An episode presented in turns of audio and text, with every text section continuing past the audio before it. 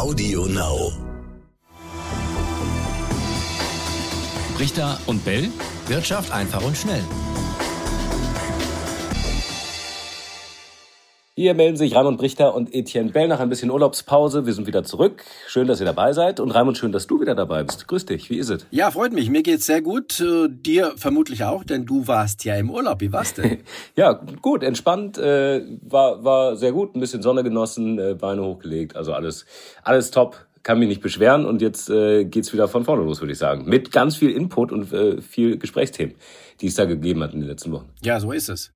Also mir ging es auch nicht so schlecht. Ich hatte zwar keinen Urlaub, aber ich war dann doch mal im Schwarzwald. Gerade als es so heiß war, sind wir ganz oben rumgelaufen, da war es angenehm kühl. Also man muss auch da das Beste draus machen. Siehst du mal. Ja, das ist doch gut.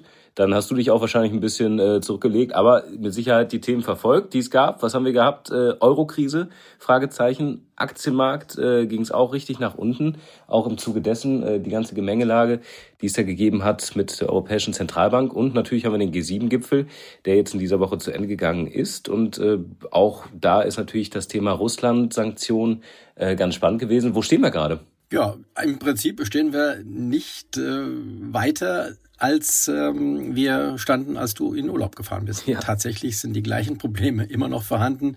Ähm, das Thema Euro-Krise, das kam nachher auf, also in deinem Urlaub, äh, aber da hat die EZB ja auch Pläne, um diese zu verhindern. Ja, und die Aktien, die liegen äh, bestimmt nicht viel höher als damals. Mhm, okay, dann fangen wir nochmal äh, von vorne an, beziehungsweise starten wir mal bei der, bei der Europäischen Zentralbank. Was war da äh, das Thema? Wie, wie kam es jetzt äh, zu diesem möglichen äh, Stichwort Euro-Krise? Ja, eindeutig ist ja, wir haben darüber auch schon in den äh, vergangenen Folgen gesprochen, dass die EZB die Zinswende plant. Äh, jetzt im Juli mhm. soll ja der Leitzins das erste Mal angehoben werden. Und im Zuge dieser Zinsanhebungen, da befürchten doch einige, dass es zu einer neuen Euro-Krise kommen könnte. Und äh, das war auch während eines Urlaubs dann tatsächlich ein Thema an den Märkten.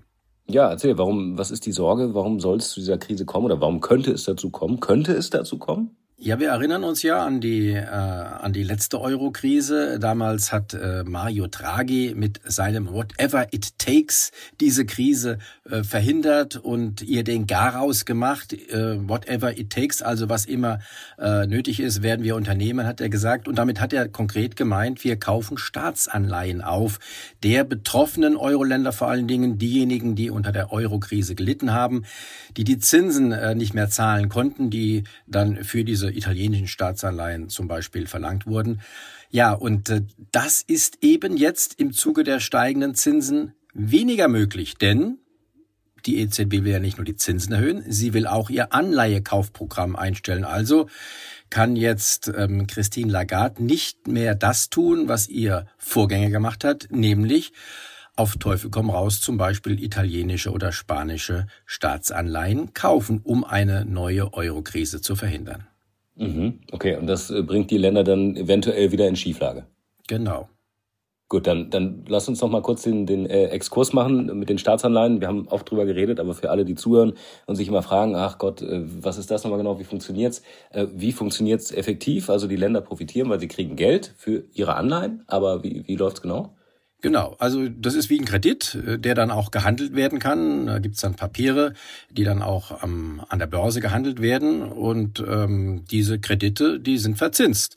Und wenn ein Land wie Italien eben mehr Zinsen zahlen muss für seine Kredite, für seine Staatsanleihen und zwar bedeuten mehr als zum Beispiel äh, die Bundesrepublik Deutschland, dann kann Italien in, in die Bredouille kommen und möglicherweise diese Zinsen nicht mehr stemmen. Und das hat ja damals zur Euro-Krise 1 geführt. Mhm. Und wie wird das Ganze jetzt gelöst? Hat die äh, EZB da schon was zu gesagt? Sie hat einen Plan und der hat dann die Märkte auch ein wenig beruhigt. Denn sie will zwar, ähm, man muss sich das so vorstellen, die EZB hat ja Anleihen gekauft, Staatsanleihen im Wert von mehreren Billionen Euro inzwischen. Man muss sich das vorstellen wie einen riesigen Tresor, den sie inzwischen hat. Und in diesem Tresor, da lagert sie eben diese Anleihen in Billionen Werten. Wenn sie jetzt nicht mehr zukaufen will, also sie will nicht äh, noch mehr Anleihen in diesen Topf stopfen, das hat sie gesagt, ähm, zusammen mit der, äh, mit der Zinserhöhung will sie auch diese Anleihekäufe einstellen. So, jetzt kann sie also nicht mehr die italienischen und spanischen und portugiesischen Staatsanleihen zusätzlich kaufen. Was macht sie jetzt? Nun, in diesem, ähm, in diesem Tresor sind natürlich auch Anleihen, die fällig werden mit der Zeit. Das heißt, da fließt dann Geld herein von den Staaten, die diese Anleihen ausgegeben haben. Und das Geld, das zumindest kann sie wieder anlegen. Und damit erhöht sie nicht das Volumen ihrer Anleihen, aber sie kann das Geld dann anlegen, eben vorwiegend in italienischen Staatsanleihen, in portugiesischen oder spanischen, um so zumindest hier für etwas mehr Nachfrage zu sorgen. Und dann hofft sie, kann sie damit schon einen Teil einer möglichen Euro-Krise verhindern. Aber dann auch nur kurzfristig, oder? Also was, was, was, was tut sie, wenn, wenn das nicht reicht? Ja, das äh, ist tatsächlich ein wenig kurzfristig, denn die Wiederanlage hat auch dann nicht vielleicht solche großen Umfänge wie die Neukäufe. Aber auch da gibt es jetzt noch einen weiteren Plan. Die EZB kann dann nämlich auch aktiv zum Beispiel Bundesanleihen, die sie in ihrem Bestand hat, in ihrem Tresor, aufgrund der vergangenen Programme, kann sie aktiv verkaufen. Das heißt, damit Geld generieren und dieses Geld dann, was sie dann durch diese Verkäufe einnimmt, dieses Geld dann auch wiederum in zum Beispiel italienischen Staatsanleihen investieren. Das hat dann zwei Effekte. Zum einen die Nachfrage nach italienischen Staatsanleihen, die verringert tendenziell dann die Zinsen, die die Italiener zahlen müssen. Und der Verkauf der Bundesanleihen zum Beispiel, der erhöht dann sogar den Zins, den die Bundesregierung dann zahlen muss für ihre Anleihen. Und damit nähern sich die Zinsniveaus an. Und genau das ist ja Sinn der Sache. Die EZB hat ja nicht als Ziel ein absolutes Zinsniveau, sondern was Wichtige ist, dass die Zinsunterschiede zwischen den einzelnen Staatsanleihen nicht so groß werden. Also bei zwei Prozent, so sagt man, zwischen deutschen zum Beispiel Anleihen und italienischen bei zwei Prozent ist ungefähr eine Obergrenze. Was darüber hinausgeht, äh, äh, das sorgt dann schon und zeigt vor allen Dingen, dass es hier Spannungen im Eurosystem gibt. Das haben die Anleger natürlich genau sich angeschaut und äh, waren auch entsprechend nervös. Aber in dieser Woche geht es wieder ein bisschen ähm, nach oben. Wie ist da im Moment deine Einschätzung am Aktienmarkt? Da gab es ja schon ein bisschen Prügel die vergangenen Wochen. Ähm, wird sich das wieder beruhigen? Genau, da gab es äh, sehr viel äh, Aufregung und äh, das ist ja einerseits auch ein gutes Zeichen, denn je größer der Pessimismus ist, äh, darüber haben wir auch schon gesprochen, je schlechter die Stimmung, dann haben eigentlich alle schon viele verkauft, die äh, verkaufen wollten und äh, es ist dann noch schwer, neue Verkäufe zu generieren oder neue Verkäufe auszulösen, die dann die Kurse weiter drücken. Das Gegenteil ist dann oft eher der Fall. Es gibt Erholungen, in diesen Phasen müssen sich dann diejenigen eindecken mit, mit Aktien wiederum, die auf fallende Kurse spekuliert haben. Und das verstärkt dann diese Erholung. Ähm, in so einer Phase könnten wir jetzt sein. Ähm, Richtung äh, Juli, dass es dann nach oben geht. Allerdings ähm, endgültig ist damit äh, noch nicht gesagt, dass hier das Schlimmste überstanden ist. Es könnte dann durchaus nochmal sein im Herbst, September vielleicht, dass es dann nochmal nach unten geht. Mhm. Und da gab es ja auch deine ähm, Prognose für den DAX in diesem Jahr. Ähm, bisher zum Teil dann auch so eingetreten, muss man ja sagen, oder? Du hast ja gesagt, es gibt Verwerfungen, es könnte Verwerfungen geben. Es wird auf jeden Fall nicht nur nach oben gehen, sondern ganz im Gegenteil. Da wird es auch ordentlich äh, scheppern. Das haben wir bisher auch erlebt. Genau, da kann ich mich eigentlich in dieser Hinsicht zumindest ganz entspannt zurücklehnen. ähm, solche Jahre gibt es und äh, die muss es auch geben. Es kann nicht immer nach oben gehen. Also selbst wenn am Ende dieses Jahres ein Minuszeichen äh, steht beim DAX, äh, sollten wir darüber nicht allzu traurig sein. Es gibt auch sicherlich wieder positive Jahre.